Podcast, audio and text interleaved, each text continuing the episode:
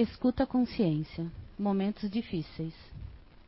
Em tua caminhada, não ouvides a voz mansa da razão, que é o eco da consciência, que ora te faz ouvir, na voz fúlgida aos ouvidos do espírito, que se compraz no desatinos. E no indo e vindo se afoga, se afoga em um tanto faz, e no padecer da dimensão espiritual, amarga em prantos, revolta e querendo voltar atrás. E agora o que fazer? Onde estão as tuas quimeras? Que todo prazer e todo prazer? Ainda é tempo de superar momentos difíceis e viver sem gulosar, e rever teus conceitos e atitudes de ontem que já passou. Mas o hoje não te arrefeças, pois a voz da consciência sempre te ajudou. Fernando Pessoa, psicografia recebida pelo médium Zé Araújo na CEAM, Recanto do Saber, em 28 de abril de 2015, em São João Batista.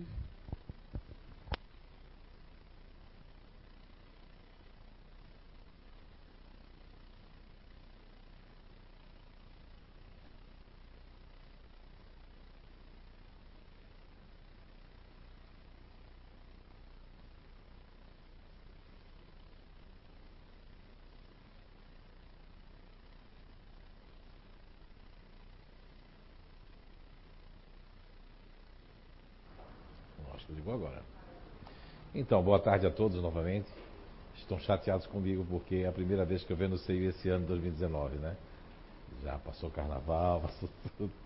Então, então um abraço também pro pessoal de Portugal, muito obrigado aí ao carinho de todo mundo aí em Portugal. E eu sei que tem muita gente lá que está assistindo, né? A Leonor, João e todos que estão assistindo aí em Portugal, um grande abraço.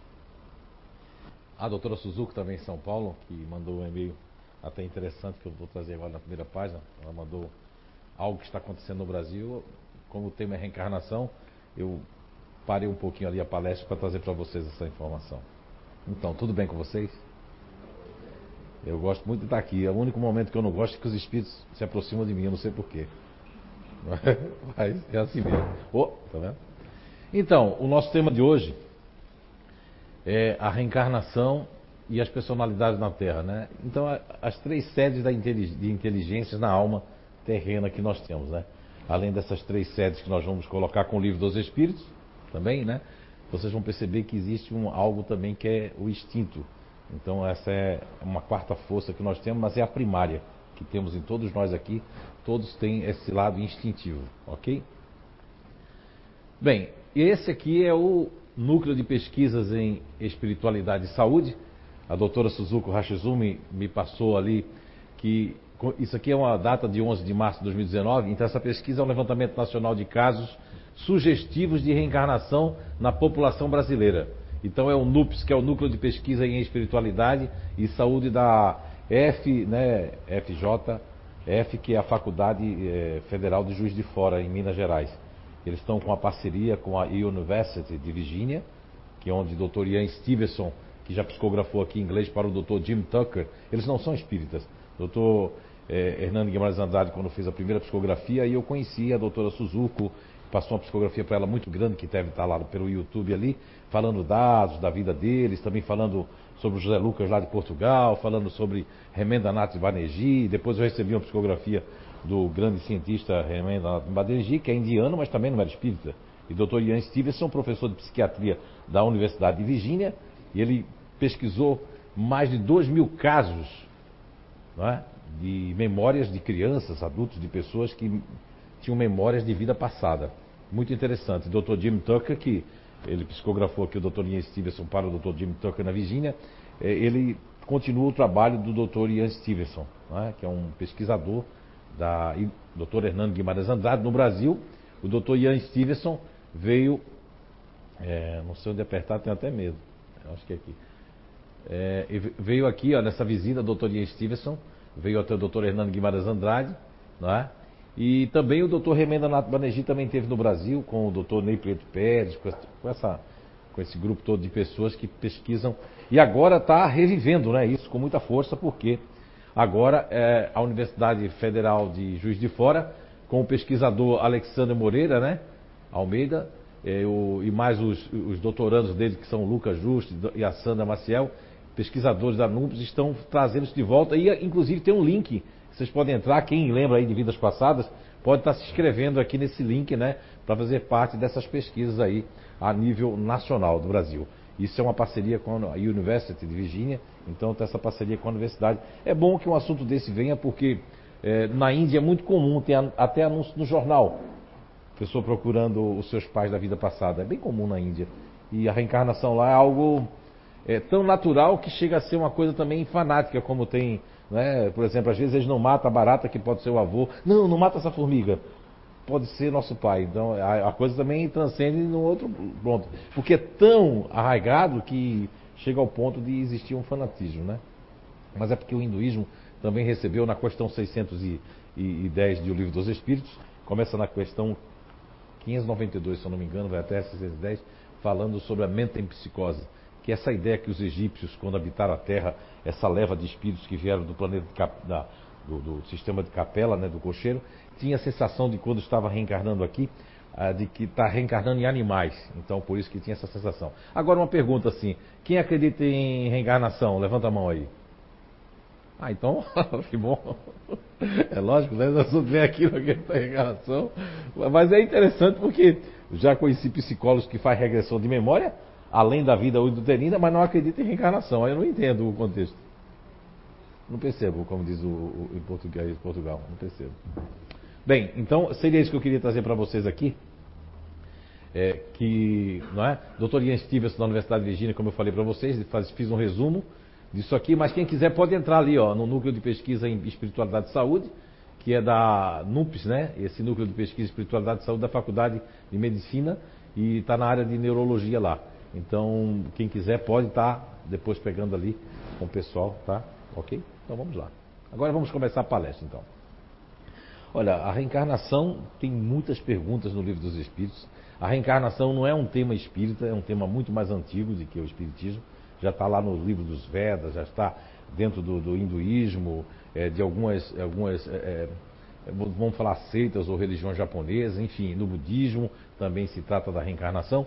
E o que tem de mais especial que eu, eu encontrei na doutrina espírita, que eu queria inclusive derrubar, encontrar algum erro na doutrina espírita, o que mais me convenceu é, da ciência espírita, né? não do movimento espírita, que são feitos de pessoas como eu, como você, que vamos cometer erros, né? mas o que mais me, me atraiu de lógica foi a, o tema da reencarnação. Porque sem ele não há justiça, né? Seria uma coisa muito desinteressante viver. Não teria por que nós nos melhorarmos, é, ganharmos amor ao próximo, enfim.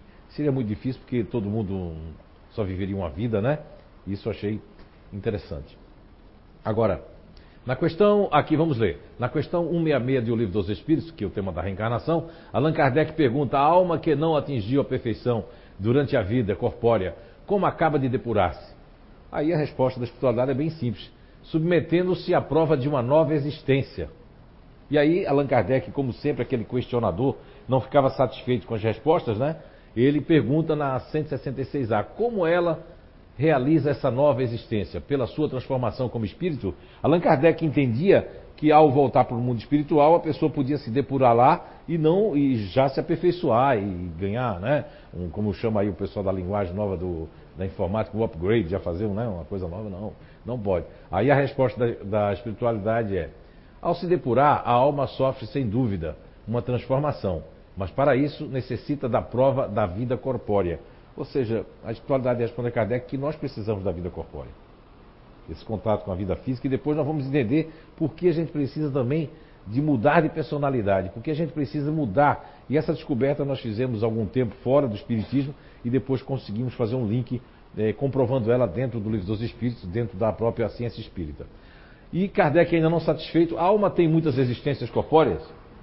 Olha que o espírito que responde ele se enquadra também, o Espírito se coloca, ele se coloca, nós temos, ele coloca que ele também, como Espírito, que está fazendo esse trabalho, ele também tem. Sim, todos nós temos muitas existências. Os que dizem o contrário querem manter-vos na ignorância em que eles mesmos se encontram. Esse é o seu desejo. Quer dizer, ele já está aqui meio, o espírito está é, meio chateado já com Allan Kardec, porque já disse várias vezes, mas ele quer saber mais. Então, eu trouxe essas três aqui para mostrar que a reencarnação né, é a chave para decifrar alguns enigmas da vida que você passa. Porque quando nós encontramos mães, é que as pessoas têm como se fosse um, é, uma depressão pós-parto, né? Porque a mãe ela quer rejeitar aquele filho, mas a mãe não tem coragem de dizer, muitas vezes vem dizer aqui na conversa, né? Que já é fraterna, mas a gente botou o apelido de conversa fraterna, que não quer, desde que soube que estava grávida, não queria aquele espírito, aquela criança. Então, cadê a depressão pós-parto? Na verdade, as pessoas encontram nomes para designar certas coisas que não entendem. Por exemplo, mas desde que eu comecei a minha gravidez, eu não queria ter o um filho. Aí a fulana, o doutor fulano falou que eu estou com depressão pós-parto, mas eu não tive coragem de dizer para ela. Aí onde está? Também os médicos, os psicólogos, os psiquiatras não têm culpa se as pessoas não dizem tudo. Mas ela, desde o dia que estava sementinha lá, ela já estava se sentindo como se algo que tivesse que arrancar dali, porque são o quê? São os inimigos do passado. Senão, não teria explicação. Como é que eu nem conheço? Estou grávida, queria ter filho, mas eu não quero ter aquele filho. Ah, tem esse agravante. Essa pessoa disse que queria ter filho. Mas não queria ter aquele filho, mas queria ter um outro filho sem ser aquela pessoa, aquele espírito, né? Ok? E, e, também, veja bem, é consolador, né? Porque sabendo que aqueles que partiram, seja de acidente, que nos deixaram, seja com uma doença, ele, sabemos que eles continuam vivos e que podem voltar. É consolador. O pior é a gente saber que a vida é só essa, e então todo mundo vai fazer tudo que não presta. Vai fazer o que presta e o que não presta. Então a reencarnação é algo muito profundo, ainda vai se estudar muito. Fiquei muito feliz com essa pesquisa aí que a doutora Suzuki me passou lá de São Paulo faz uns dois dias. Eu achei interessante, coloquei aqui para chamar a atenção de vocês. Bem, agora vamos entrar aqui com algo que é para poder. Presta atenção, porque daqui é que a gente vai formatar. Eu recebi uma psicofonia aqui, que eu só vim ter conhecimento dela depois de. Eu sou o último a saber das coisas, vocês viram aqui, né? Eu vim saber dessa psicofonia bem depois que né, que já havia acontecido, acho que um dia depois, se eu não me engano. E eu comecei a escutar, mas eu achei muito profundo, porque fala sobre código-fonte, até coloquei a palavrinha ali, é, fala sobre vácuo, fala sobre telepatia energética. Bem, aí eu disse, mas eu tenho alguma coisa sobre isso. Eu pedi para a Rosemary buscar um livro que é o Você é a Cura 1, né? Que eu trouxe ali um, uma página 73, eu trouxe o Dr. Paul Pissel, né? Que o Dr. Paul Pissel é um cardiologista e tudo começou quando ele fez um transplante de uma válvula do coração. Ele era uma pessoa que não gostava de escrever. Ele não tinha nada, nunca gostou muito de escrever. Se, é, se brincar nem na escola ele gostava, mas quando ele recebeu essa válvula do coração, como cardiologista, ele foi lá e viu de quem foi que ele recebeu. Fica mais fácil para eles verem. Né? E ele recebeu a válvula do coração. Presta atenção em mim, porque depois a gente vai ler isso aqui. Essa história é muito interessante do. Paul Pissel, porque ele, quando recebeu a válvula do coração, e ele ficou com uma vontade enorme de escrever. Escreveu até um livro. Aí ele foi. Ele, ele, ele, sentiu assim, meu, mas como é que pode isso? Ele começou a pesquisar sobre isso. Ele fez um transplante numa menina de 8 anos. Essa menina recebeu um coração. E ao receber esse coração, essa menina começou a ter, depois pós-cirúrgico, tem aquele momento pós-cirúrgico, ter sonhos, pesadelos com cenas de um assassinato, vendo o rosto direto daquele assassino e aquela coisa toda, e aquela agonia, tudo, tudo que o doador sofreu, a menina estava a sofrer. E como tinha um delegado amigo da família que havia jantado, o pai não deu bola para isso, mas a mãe disse não. Começou a falar e o delegado disse: vamos fazer um retrato falado. Acabaram até, inclusive, encontrando o um assassino. Virou até um filme de ficção chamado Olho do Mal, Olho da Maldição, né? Fizeram, mudaram as coisas ali, que uma moça recebeu as córneas. E tem esse, esse filme aí da, na ficção. Mas isso é um caso real. Agora, o que mais interessante do Dr. Paul Pissel, para a gente falar um pouquinho sobre código-fonte, sobre mudança, né? sobre as nossas células e a personalidade, interessante é que o Dr. Paul Pissel começou a investigar cada vez mais isso. Ele tem os casos interessantes de uma é, professora de música que recebe um coração de um, de um homem, mas um homem que gostava muito de cerveja, de chope. E essa professora, quando via chope, começava a salivar. Né? E ela nunca gostou de bebida alcoólica. Começou a gostar de chopp. Um outro caso que eu trago na, na página 73 do, do Você é a Cura 1, é que é um caso também, eu estou só uma, uma, uma, uma palhinha ali, que é a, a questão de, uma violini, violin, é, de um homem que recebe o coração de uma pessoa que toca violino, violinista, né? E ele passa a gostar de música clássica. Nunca gostou, o negócio dele era heavy metal, era, né? Música mais pesada. Ele começou a amar a música clássica, a, a assistir concertos, e, e, a chorar, a se emocionar com as músicas clássicas. Mas não satisfeito com toda essa pesquisa, Dr. Paul Pearson, no seu laboratório, pegou um voluntário e colocou o voluntário a assistir um filme de terror muito pesado, com cenas muito pesadas, e deixou o outro pessoa da equipe no laboratório que havia colhido a saliva, e através da saliva dos leucócitos, dos glóbulos brancos que estava ali, quando o homem levou um grande susto lá no laboratório, o seu leucócito começou a reagir aqui. Levava susto lá, o leucócito reagia aqui. Aí o doutor Paul disse, mas como é que pode? Vamos fazer diferente. Amanhã vamos colocar um filme, vamos colocar o, do, o voluntário ali e você vai para o laboratório que fica a 90 quilômetros. Fizeram a mesma coisa, colher, colheram a, a saliva, foi a mesma saliva. A 90 quilômetros, quando ele levava o susto, o leucócito se mexia lá. Então o Dr. Paul Pissel ele chegou à conclusão de que existia um material eletromagnético nas células que se ligava às pessoas à distância. Porque ele já tinha né, precursoramente notado que o coração fazia isso. Quando a pessoa recebia um coração, uma válvula, passava a ter traços da personalidade do doador. Isso é muito interessante. Isso ninguém. Ele já desencarnou, o Dr. Paul Pearson, né? E ele. ele é, eu nunca convidei espírito para vir atrás de mim, né? Pra, mas eu queria que ele viesse para responder algumas perguntas, você já, mas o espírito não faz isso. Só vem quando eu não quero. Ou psicografar, fazer alguma coisa, né? Mas quando eu quero, não vem ninguém, não. não é? Então, assim, é muito interessante porque ele tem memória das células, tem um código do coração, que é um dos livros que ele escreveu primeiro, que é o código do coração, muito interessante, né? Agora, segundo do, o Dr. Paul Pissel, né, as células têm memória e o coração carrega um código energético especial, que nos conecta com os demais seres humanos, com o mundo à nossa volta. De certa maneira, sua teoria explica por que muitos transplantados, como ele mesmo, pode comprovar passam, pôde comprovar, passam a manifestar traços da personalidade do doador. Interessante que há muitos anos atrás, uns 17, 18 anos, naquele Jornal Nacional, passou que a pessoa tinha recebido um. não gostava de futebol, não colheu futebol, recebeu um coração de uma pessoa que era do Corinthians, e a pessoa não podia ver ah, o hino do Corinthians ou o Corinthians na televisão, porque ele prestava atenção. Quer dizer, espíritas fanáticos, né? Lembra dos hindus fanáticos, né? Não pisa barata, pode ser nosso avô, né? Espíritas fanáticos vão dizer assim: Isso é o espírito querendo o coração de volta. O espírito virou um obsessor.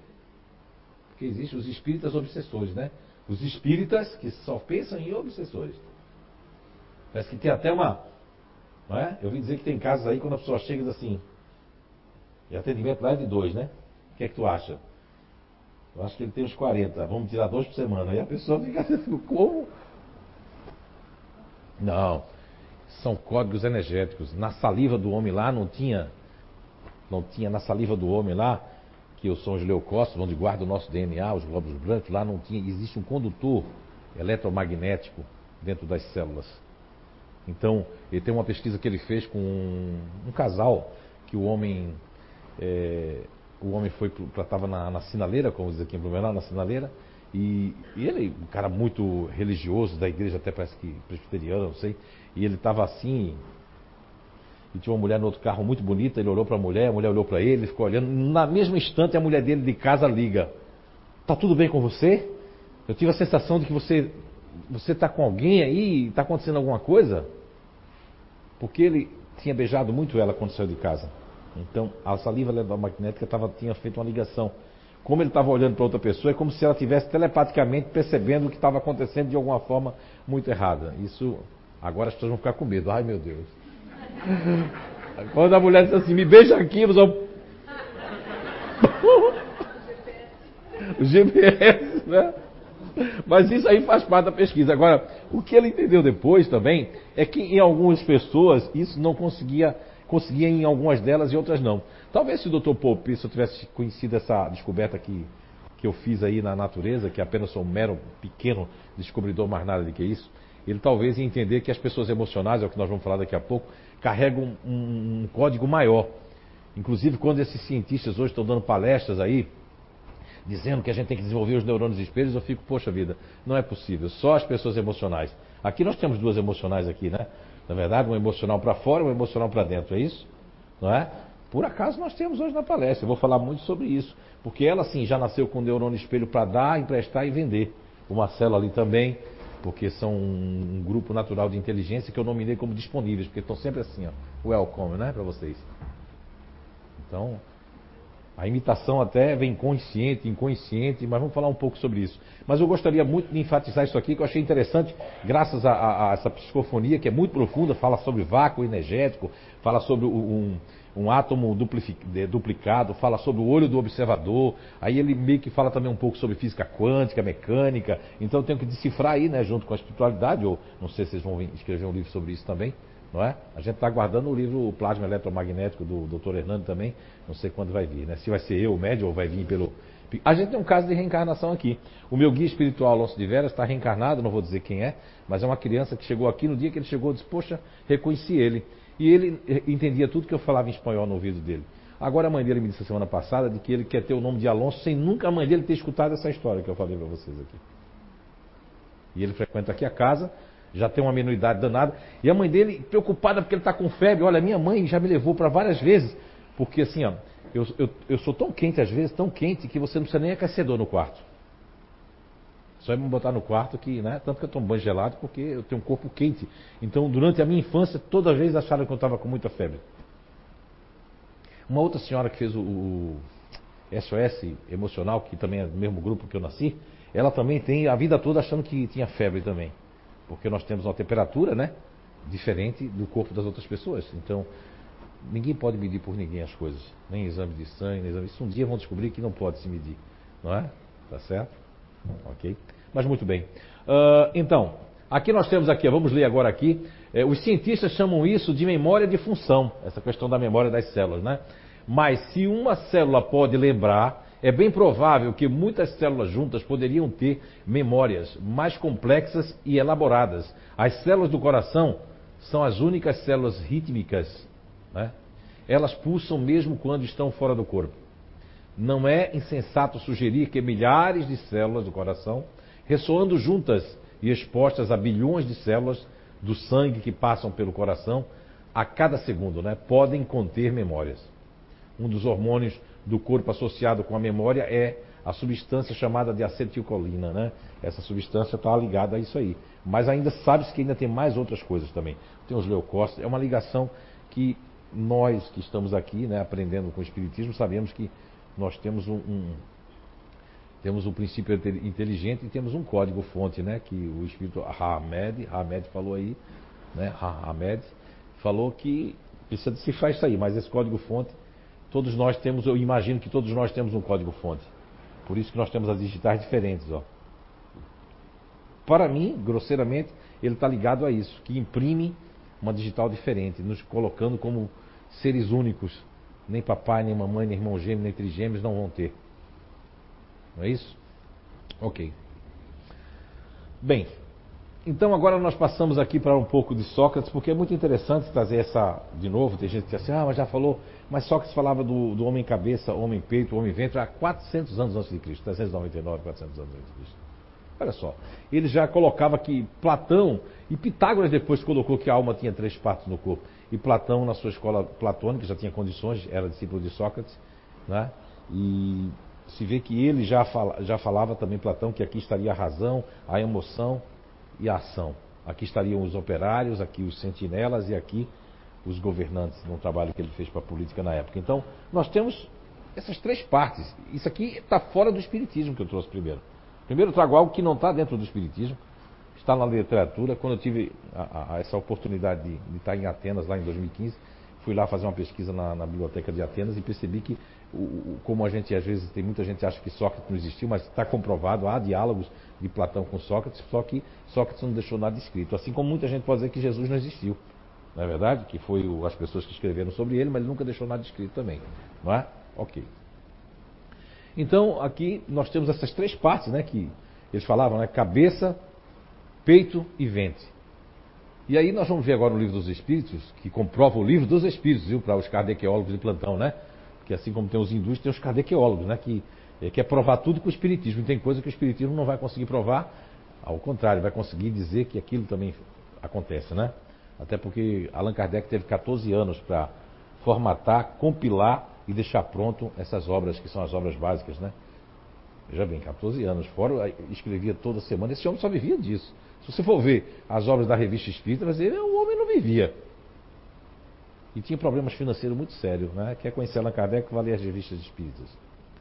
Bem, então aqui está, na questão 146 do Livro dos Espíritos, isso aí é muito bom, porque muita gente sai dizendo aí, pessoas que entram no, no, Espiritismo com títulos de médico, com todo respeito, com títulos assim, aí se forma esse um grupo aí, fala que, é, pegando garona em outros palestrantes, dizendo que a alma é, está na epífese.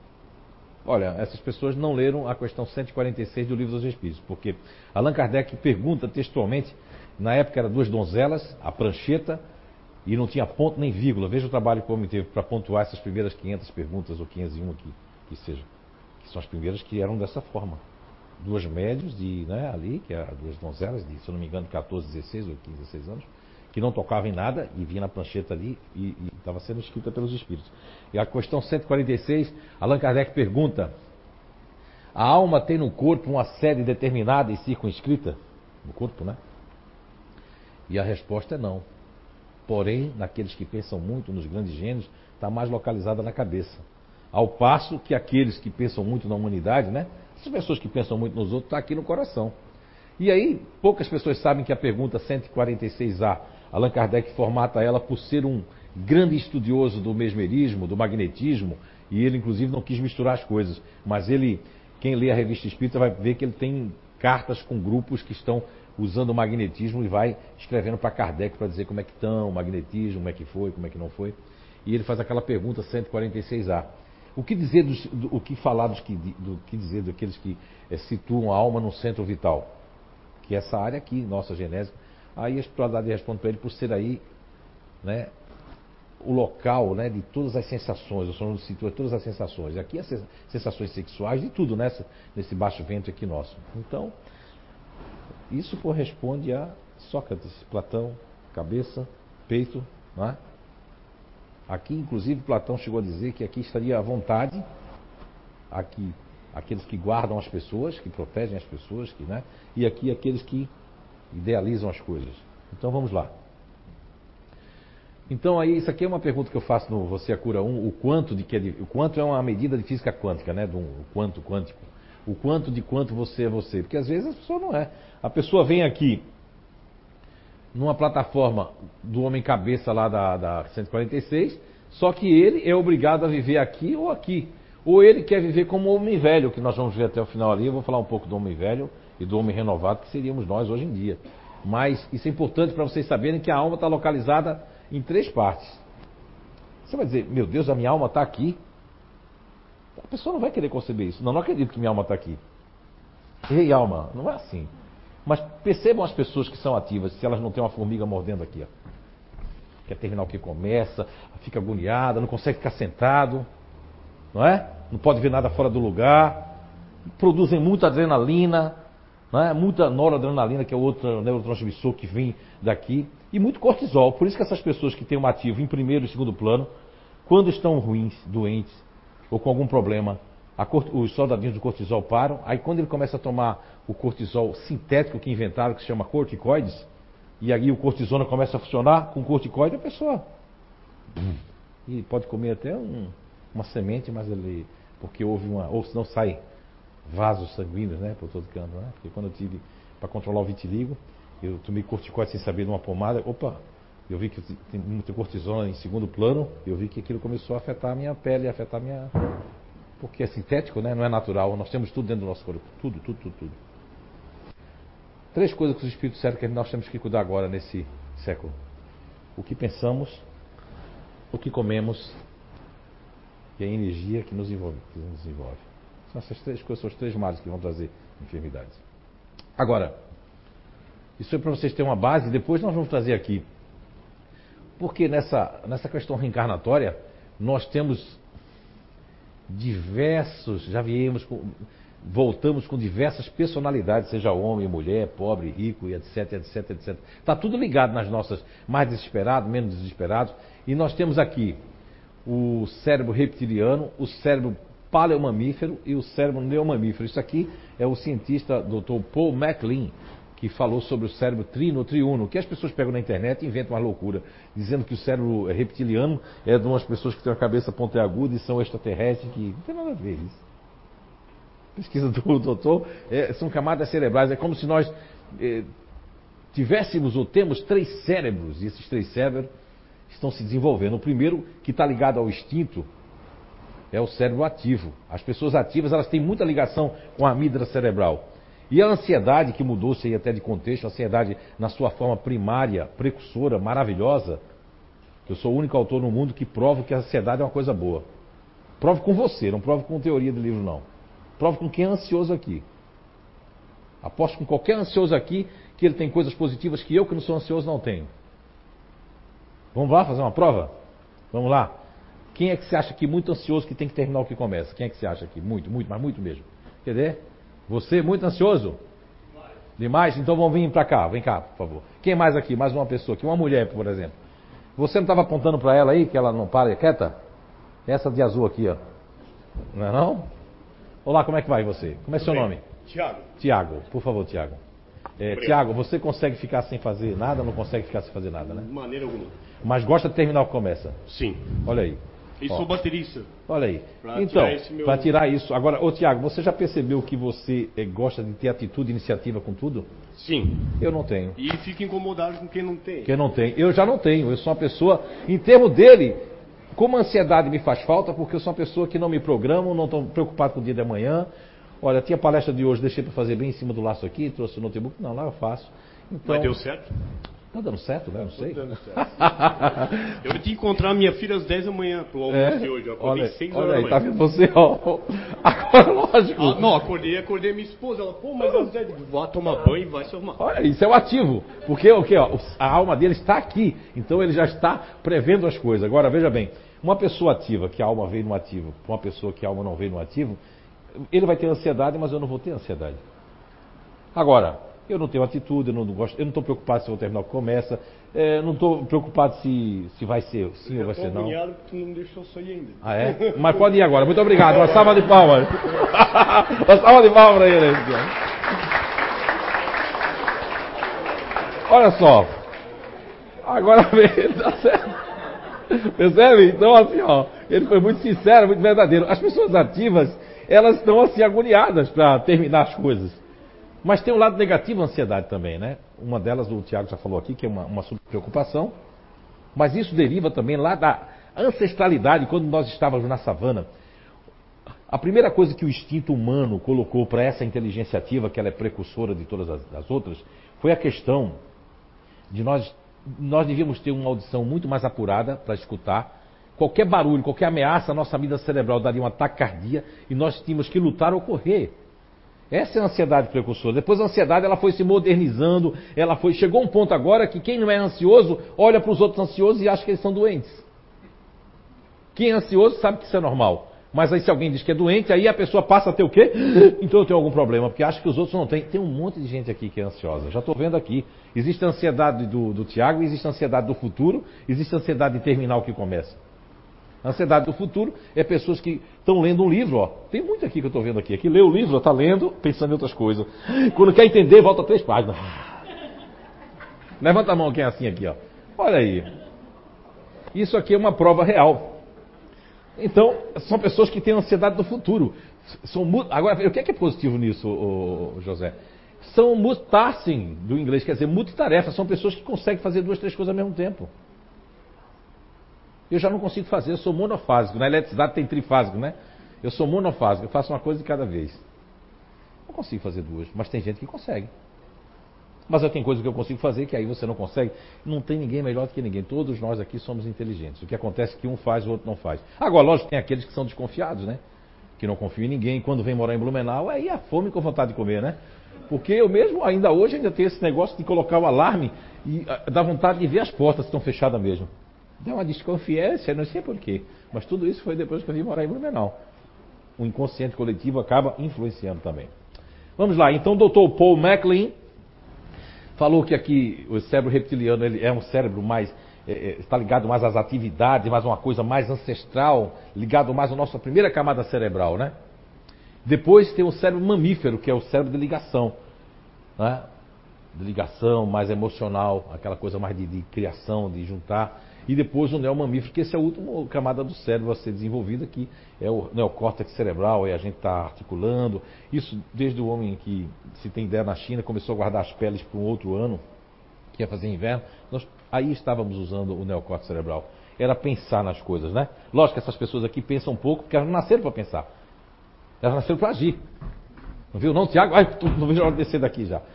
Nasceram para agir. Enquanto aquelas emocionais da 146, do, de Platão e de Sócrates, e aqui do Dr. Paul MacLean, essas pessoas nasceram para pensar nos outros. Não é? E essas nasceram para racionalizar as coisas, para serem frias mesmo, para serem mais insensíveis. Aí uma pessoa vai cobrar da outra no relacionamento, ou de pai e filho, mas como é que essa criatura pode ter nascido desse jeito? É desse jeito mesmo que nasceu, porque tinha que renascer desse jeito. Não do jeito que você imaginou. Essa questão de filho de gato é gatinho, né? isso aí não existe não. As pessoas se comportavam para mostrar que eram parecidas, para em troca não ganhar uma surra, né? De galho de goiabeira por aí, né? Mas depois que estava na escola era outra pessoa. Então vamos lá. Uh, já está quase terminando. Quanto tempo eu tenho mesmo? Uh, então, vamos aqui dar uma acelerada. Uh, a inteligência e o instinto são as questões de 71 a 78, 79. Eu trouxe de 1 a 75, que é mais importante para o que nós queremos falar, né? Então vamos ler aqui juntos, olha. Na questão 75 de O Livro dos Espíritos, né? Allan Kardec pergunta: é acertado dizer que as faculdades instintivas diminuem à medida que crescem as intelectuais? Isso aqui Allan Kardec pergunta porque ele está numa briga com os espíritos que ele, como estudante da escola de Pestalozzi, em Yverdon, na Suíça, com a divisa com a França, aquele ensino maravilhoso que está inclusive voltando para a Terra, ele tinha na sua na sua mente, no seu conhecimento, que o, o intelecto era mais importante. E ele se depara depois, né, como pedagogo, se depara com os espíritos dizendo que o instinto, se brincar, é mais, é mais importante do que a inteligência. Isso fundiu muito. Então ele faz uma série de perguntas que eu convido vocês a ler da 71 até 78, 79. Vocês vão ver que há um debate que Allan Kardec quer se convencer disso. Então a resposta da espiritualidade é: não. Diz que o instinto não, não, não o instinto existe sempre. Olha, então é algo terráqueo, eu cheguei à conclusão que é algo da Terra, não é de outros corpos, de outros planetas, é da Terra. Mas o homem o negligencia. Muitas vezes o instinto diz assim, não vai, e tu faz, eu vou. Quando vê, deu errado. Não é? Não é verdade? Quem já sentiu o instinto falando aí? Olha, é bom assim, isso. Muito bem. O instinto pode também conduzir ao bem. Ele nos guia quase sempre e às vezes mais seguramente que a razão. Ele nunca se engana, o instinto não se engana. Não é? Tem fogo ali e a pessoa diz, não, pode ir que não é fogo não. O instinto vai, vai sentir o calor. Não é? Alguém pode iludir você, mas o instinto vai sentir que tem calor. Não é? Então, uh, uh, aqui, ele nunca se engana. Ah, na questão 75A, Allan Kardec não satisfeito, faz por que a razão não é sempre um guia infalível? Aí ele já está se rendendo já, Allan Kardec. Ela seria infalível se não existisse falseada pela má educação, são os conhecimentos errôneos que nós aprendemos, pelo orgulho, que as pessoas não querem quebrar os seus paradigmas, querem continuar com aquele livro que eu escrevi, ou com aquele livro que eu li, aquele conhecimento, esse Zé não tem razão, com seus paradigmas, e pelo egoísmo, né, de querer, né, o seu egoísmo, na sua vontade egoística, então isso, na verdade, a razão fica pequenininha, né? O instinto não raciocina. A razão permite ao homem escolher, dando-lhe o livre-arbítrio. Então, o instinto ele não raciocina, então ele não escolhe. Quando é, nós vamos ver a questão 804 do Livro dos Espíritos, que Allan Kardec faz aquela pergunta das aptidões, a primeira resposta da 804, que a espiritualidade fala, é que criou os espíritos simples e ignorantes. Porque criou quando vem para cá com instinto. Agora, a razão pode nos levar a nos enganar. Nós podemos pegar conhecimentos errados, nos tornar fanáticos, nos tornar ateus, nos tornar várias coisas, mas pela razão ou dessa educação que nos é fomentada, ou aquilo que nós escutamos, né? Hoje eu costumo dizer que nós estamos vivendo a idade média de informação, porque não é a fake news só. São pessoas é, discutindo por conta. Quando eu vejo, eu, eu já já fui, joguei futebol, já fui uma pessoa que gostei muito. Hoje, cada vez mais, cada dia mais, eu não consigo nem escutar futebol. Porque quando eu vejo essas brigas, essas mortes, pô, que, eu sei que é culpa, mas veja bem o que, que isso fomenta. Por causa de uma camisa, de uma coisa de uma camisa. Pessoas que depois vão se encontrar, pessoas se matando, se agredindo. Não concebo uma coisa dessa, né? Futebol não é para isso, é para ter uma coisa de, de, harmonização e de união, não de desunião, né? Ok? Então é por isso. Agora, uh, nós temos aqui a glândula adrenal, lembra? O homem ventre de Sócrates Platão, questão 146. Aqui nós temos o neocórtex, né, do Paul MacLean, também, o homem cabeça de Sócrates. E aqui o homem peito de Sócrates, a questão de 156, aqueles que pensam no coração.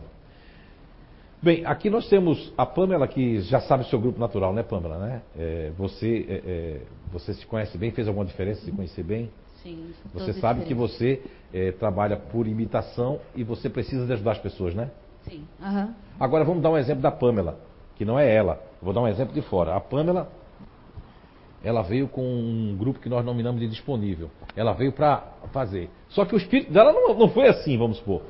Eu não estou falando de você, estou falando de outra pessoa lá fora que é uma dualidade entre o bem e o mal. O que é que a, o que é que a sociedade, os psiquiatras, os psicólogos, as pessoas que estudam essa a mente vai dizer de uma pessoa que viesse no corpo da Pamela para ser disponível e a pessoa foi uma pessoa vai chamar de psicopata porque a pessoa parece que morde e assopra. Isso aí não sei não, é um espírito chamado acordeu. A pessoa vai cochilando, ele pega aqui, morde aqui, depois ele assopra e eu paro. É brincadeira. Mas morde e assopra, ou seja, a pessoa é uma dualidade entre fazer o bem e fazer o mal, de se vingar ou de não se vingar.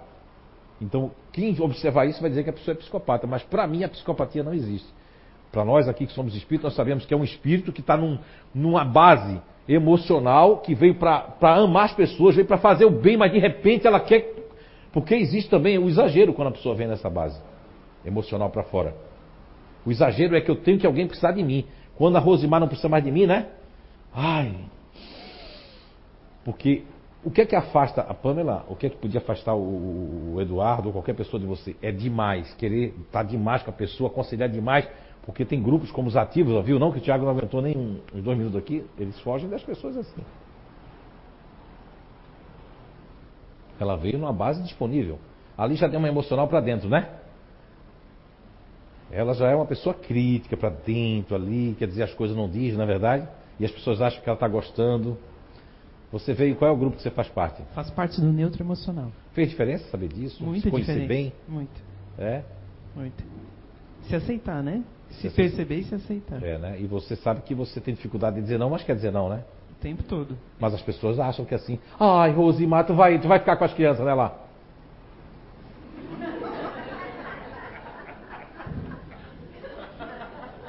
Contou meu segredo agora. Hã? Contou meu segredo. É. Agora eu não faço isso não, porque agora ela se conhece. Ela vai dizer assim, não posso. Está aprendendo a dizer isso, não posso. Né? Então, é, essas bases, a pessoa que vem no racional, se a pessoa vier muito racional mesmo, como os grandes gênios, Albert Einstein, Bill Gates, etc., a pessoa vai vir meio que querendo se isolar da família. Mas a família vai dizer o que é que vão dizer hoje é semi-autista. Agora eu tenho uma neta autista, assim. Eu tenho uma neta. Ela fica assim, ó. Assim, ó. Você pode passar a mão ali, você passar tudo. Agora, essas outras crianças não, elas só querem, não querem contato emocional com ninguém. São super técnicos, estudiosos. Não dá tempo de contar uns casos aqui. Tem uns casos reais aí que eu descobri como, como pesquisador. Muito interessante são crianças, são técnicas, racionais. Vivem na cabeça, não vivem aqui nem aqui. Gostam de se isolar. Quando chega alguém da família quer se isolar. Prefere isolamento, prefere ficar no quarto. Mas isso aí é estranho. Como aquele cidadão aí que vive escrevendo que a ansiedade é mal do século? Não, para ele. Mas para as pessoas que são ansiosas, tem muita coisa boa. Não tem como cortar a ansiedade, que é algo natural. Não tem remédio nem droga que corte. Você pode tomar um negócio para ficar assim, ó. Oi, tudo bem, Tiago? Oi, tudo bem, Zé? Mas não é a pessoa. Não é a natureza. É algo errado. Não é verdade? Como as crianças que são imperativas, não existe imperatividade. Olha, eu subia no pé de manga, ia lá para a telha almoçar, para jogar o ossinho das pessoas que passavam lá embaixo. As pessoas viam na cumieira da casa ali, sabe, que não dava para me ver. Eu era um pestinha, olha o que eu me tornei. Uma pessoa melhorzinha, né? É verdade. Quando conta a minha mãe, eu disse, meu Deus, ninguém podia com essa criança.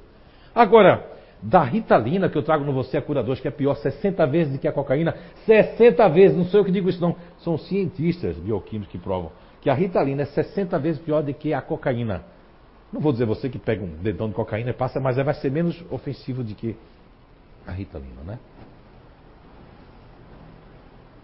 Na é verdade? Então, não existe isso. Agora, aqui nós temos o capítulo 1 das penas dos gozos. É muito interessante isso aí, porque eu só vim descobrir isso depois. Veja bem que a, a, a espiritualidade aqui, ó, é, Kardec pergunta, porque baseado no que ele sofreu. Porque ele não podia escolher a profissão, o pai dele queria que ele fosse naquele caminho, ele queria ir em outro caminho. Por isso que ele faz essa pergunta aqui. Viu, Alexandre? Aqui, ó. 928 a pergunta, vamos ler. Evidentemente, ó, se ele já fala aqui, veja bem, ele estudou na escola de Pestalozzi, também tem que olhar porque ele faz essa pergunta. Evidentemente, por meio da especialidade das aptidões naturais, ó, quer dizer que existe especialidade das aptidões naturais. Por exemplo, ela já nasceu psicóloga, já nasceu é, assistente social, já nasceu para fazer bem aos outros. Ela não podia, ela não faça nenhuma graduação, ela. Todo mundo vem contar os segredinhos para você com 12, 13 anos. Eu estou com problema, Pamela. Isso é natural nas pessoas que são disponíveis. Mas que tem uma chama para os outros contar segredo para ela e vir contar os problemas.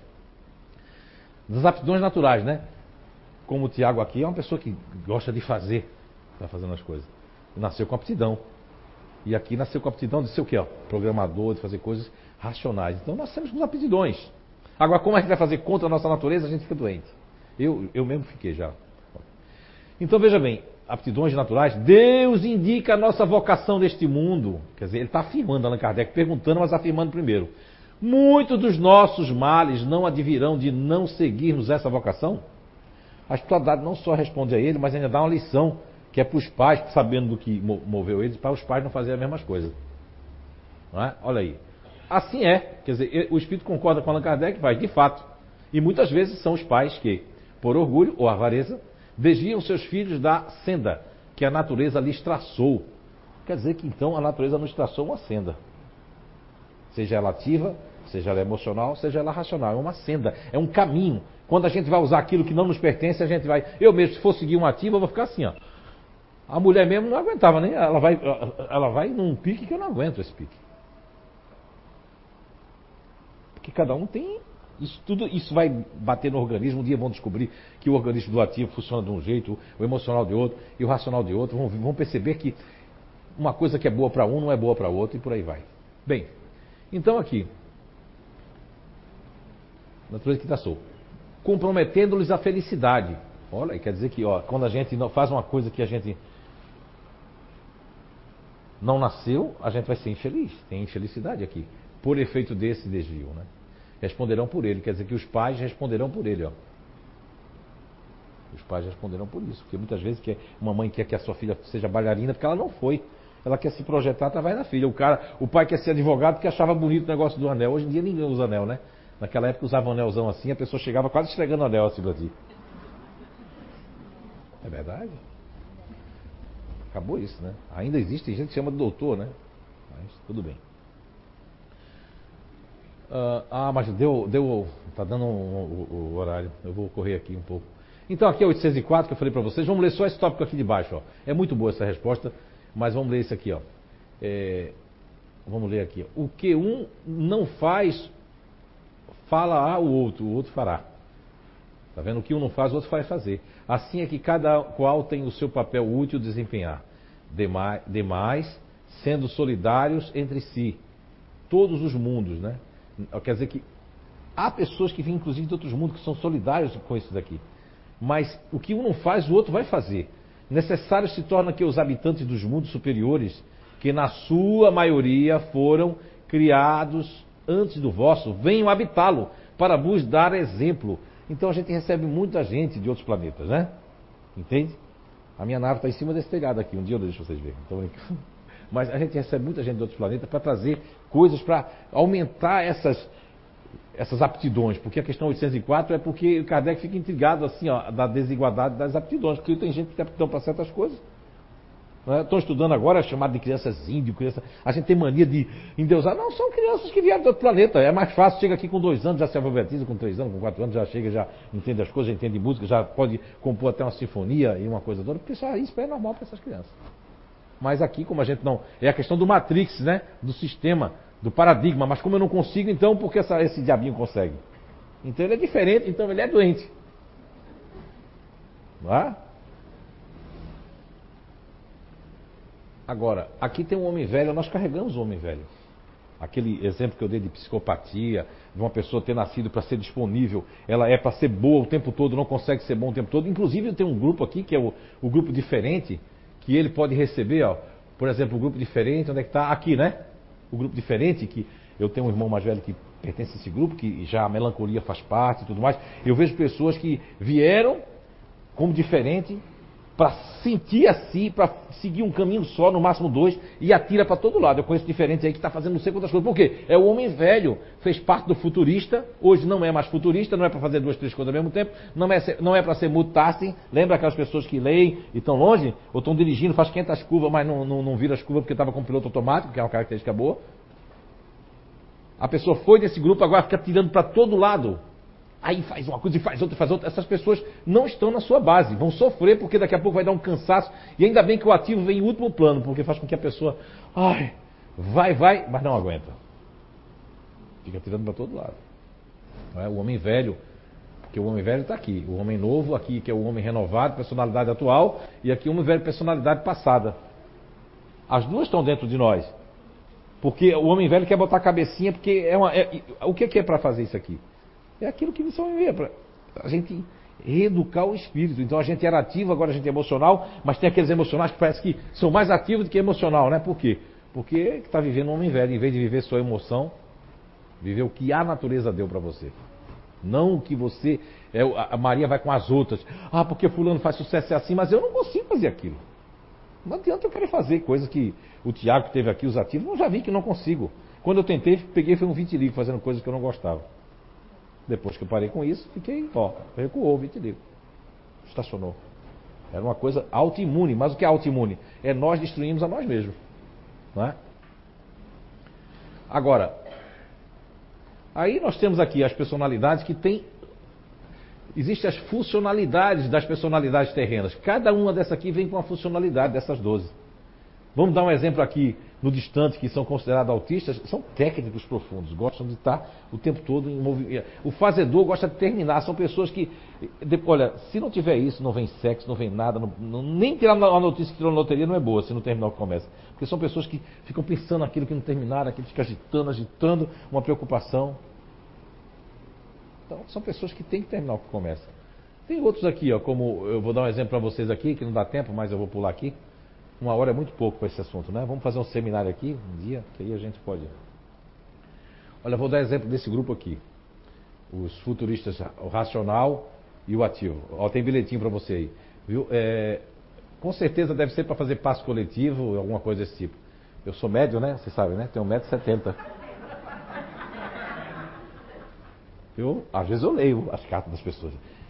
Foi dizer que eu tinha psicometria. Isso aqui, ah, isso aqui é o meu isso aqui todo dia, gente. Agora vocês não sabem meu segredo. Todo dia eu faço Ave Maria. Mas não é Ave Maria cheia de graça, não. Eu faço oração de 6 horas da noite, todo dia, onde quer que eu esteja. Eu estava em Portugal, lá era 6 horas, eu fazia lá.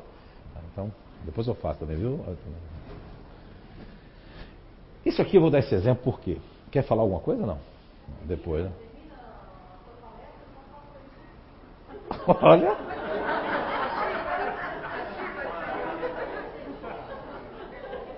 E eu descobri que eu sou médio mesmo. Mas vamos lá. É muito interessante isso aqui, porque não estou fazendo nenhum privilégio a estes dois grupos naturais de inteligência. Mas considerando que no Ocidente, aqui no Ocidente, predomina, porque os Estados Unidos da América, inclusive aqui no, no Ocidente, mas também nas Américas, o pensamento desses dois grupos que vêm dos Estados Unidos, que só os Estados Unidos e a cidade de São Paulo têm a energia, o inconsciente coletivo e a nosfera formatada por esses dois pensamentos. Diferente de Blumenau, né? Que a gente tem um pensamento aqui, ó. O pensamento de Blumenau é esse aqui, ó. Entendeu? Aqui, esse continuador aqui e esse continuador aqui, que é das regras e leis, né? Deine família nome, porque está aqui. Tem dinheiro para ficar aqui na cidade? Que é continuar as tradições, não é verdade? Concordam comigo? Levanta a mão quem vive em Blumenau. É assim mesmo. Se você aqui trabalhar com qualquer área e falar demais, a pessoa fica desconfiada de você. O Blumenauense São Paulo morre da fome. E o pessoal de São Paulo aqui também morre, se não se adequar. E aqui não pode falar muito. É, tudo é né, diferente. Agora, esses dois grupos aqui que nós trouxemos, eles são. Porque como eles têm várias máscaras inconscientes, olha, um empresário como uma mocinha. Eu, eu tenho muitos relatos, né? Tenho mais de. Já perdi a conta, já mais de mil dessas pessoas desse grupo em vários países e cidades. O que, que eles me relataram que foi muito interessante? Vou trazer as coisas que é igual em qualquer país deles. Eles são pessoas que têm várias máscaras num dia. Até num prédio eles podem ter, porque entra numa sala, oi, tudo bem, dona Pamela, como é que vai? Tudo bem? Mas já na outra sala já digo, ah, parece que eu sou várias pessoas. Ou seja, dependendo da ligação, vão dizer que eu sou bipolar, mas eu não sou bipolar. É porque eu estou bem. Recebi uma ligação, fico mal. O meu carro estava bem. Tirei, o cara falou para mim, olha, meu Deus, JF, eu tirei um carro zero. Tirei o carro, o carro estava perfeito, eu estava alegre. Quando eu cheguei no lugar que eu recebi um não lá de uma grande negociação, quando eu entrei no carro, olha JF, eu sentia barulhinho no carro, a direção meio que não estava boa, o carro batia. Aí depois eu fui lá na frente, disseram que era engano. Que o negócio ia ser feito. O carro voltou a ficar sensacional para mim. Quer dizer, são pessoas que têm energia eletrostática quando eles não estão bem. Olha, a minha filha estava num local aí, que lá tem Wi-Fi, assim, um sonho pro Brasil, um Wi-Fi, saúde. Um Wi-Fi daqueles fantásticos. Ela dizia, pai, não está funcionando o Wi-Fi. Ela me dava o celular, o Wi-Fi vinha. Eu dava para ela, o Wi-Fi ia. Aí eu disse, minha filha, faz, toma um banhozinho, faça uma oração, depois eu dou. E ela tomou um banho, pegou, funcionou tudo. Quer dizer, são pessoas que vão ser diagnosticadas com bipolaridade, mas não tem nada porque elas são pessoas assim, ó. É conforme. Esse aqui mesmo, com racional, é o dia todo de altos e baixos. Estou aqui em cima, depois estou aqui embaixo, depois eu quero, depois não quero, depois não sei, depois eu quero. Normal. Características naturais, que não são iguais dos demais. Quando vai comparar, seja um médico, seja qualquer pessoa, vai comparar o quê? Que o normal seria isso. Mas qual é o normal? O que seria ser normal? Então, esse conhecimento da reencarnação ele é fundamental para nós entendermos, percebermos que nós não vamos ser iguais ao que somos hoje. Na necessidade de experimentarmos outros corpos, outras bases, guiçar, inclusive, evoluir para que não viermos mais aqui para planetas mais adiantados. Agora, esse futurista ativo aqui são pessoas também que. O workaholic, tem boa parte de São Paulo que é workaholic, Nova York também workaholic. O que seria isso, workaholic? É um termo que é meio pejorativo, que seria dizer assim, traduzindo para o nosso português, seria viciado em trabalho. Como eu não gosto da palavra vício, condicionado a trabalho. Condicionado a marcar uma reunião atrás da outra, marcar um de compromisso, porque essas pessoas quando tiram férias, dois ativos tirando férias, sabe o que vai acontecer? Todos eles já me contaram dois ativos tirando férias. Um olha para o outro e fala assim, já deu essas férias, porque não tem muita coisa para fazer, o pacote é sete dias, no quinto estou indo embora. No quinto vai embora, porque eu já não tenho mais o que fazer, não tem mais nada para fazer ali. E isso é muito importante, você saber como você funciona para que você possa ser mais feliz. Mas a reencarnação prova de que o que nós somos hoje também tem um reflexo do homem velho que vimos na outra, que é o reflexo do que nós fomos ontem. O reflexo que nós temos hoje, o reflexo negativo é o que nós trazemos de ontem, da reencarnação passada. O reflexo positivo também trazemos de ontem. E o que vai refletir hoje. É muito importante se conhecer. E essas máscaras são máscaras inconscientes, né? Agora, nós temos aqui essas obras aqui. Esse daqui não fala só do trabalho, fala da vida, fala da criança, dos professores, fala de algumas é, alternativas para os professores, para as crianças que tem depoimentos de pessoas aí com, com a criança com síndrome de Down, que viu que existe o grupo fazedor nessa criança, que foi lá, pegou as palavras-chave para usar para a criança, usou, a criança realmente está melhorando. Tem várias coisas. É um livro muito eclético, é 1% do que eu vivi agora nesses últimos 23 anos, 24 anos aí, como coach, né? como, como headhunter. Então eu trago bastante ficha técnica né? de cada pessoa, faço a ficha técnica de cada grupo. Cada coisinha de cada grupo. Ficha técnica mesmo, como se fosse uma ficha técnica. Não é? Foi uma ideia que eu estava com a minha filha mais velha, trabalha comigo na área de coach, e ela falou assim: Ah, mas a ficha técnica, ela faz muita ficha técnica. Eu disse: Olha aí, vou fazer uma ficha técnica de cada grupo colocando os pontos de objeto estressor, o que é que estressa, etc, etc. Então, é, esse livro aqui também fala sobre os grupos, esse aqui fala também, e dizer para vocês que o, o, livro só realmente está preso lá no Inato, fechado, com sete chaves, não vende, está proibido de vender, não é? E vai vender só no dia, só no dia do, da palestra, né? depois do dia 4 mesmo. É? Então, quero dizer para vocês que reencarnar é maravilhoso. Eu passei alguns anos como ateu, que me fez muito bem no sentido de abrir a mente, abrir a cabeça, né? E perceber que quando eu, eu adentrei no Espiritismo, pela dor, por sentir todas aquelas mediunidades, todas aquelas coisas assim, eu foi a reencarnação que me fez é, ficar pelo menos no Espiritismo, porque foi algo de muita lógica, sabe, é, é, de muita precisão para explicar realmente as nuances né, do dia a dia dos filhos, do que nos rodeiam, do trabalho, de vizinhos, do, dos porquês, por que acontecem certas coisas que nós não entendemos, que estamos achando que está fazendo tudo certo e está acontecendo menos do que deveria acontecer, porque a reencarnação ela prova também as nossas aflições, né, que quando não são de hoje mesmo, ou de, de quando já plantamos aqui, desde que estamos aqui, foram de outras vidas que nós plantamos. Então, a melhor coisa, o melhor conselho que eu dou realmente, porque já fiz isso comigo mesmo, é ter resignação e perceber que uma doença, qualquer coisa que nos ocorre, nos acontece, como a perda de um filho, um ente querido, ele tem um, um, tem um porquê disso aí. Só que quando nós estamos aqui, nós não queremos entender. E desejo que vocês tenham uma boa reencarnação, muita paz e um beijo no coração de todos. E até outro dia aí, se Deus quiser.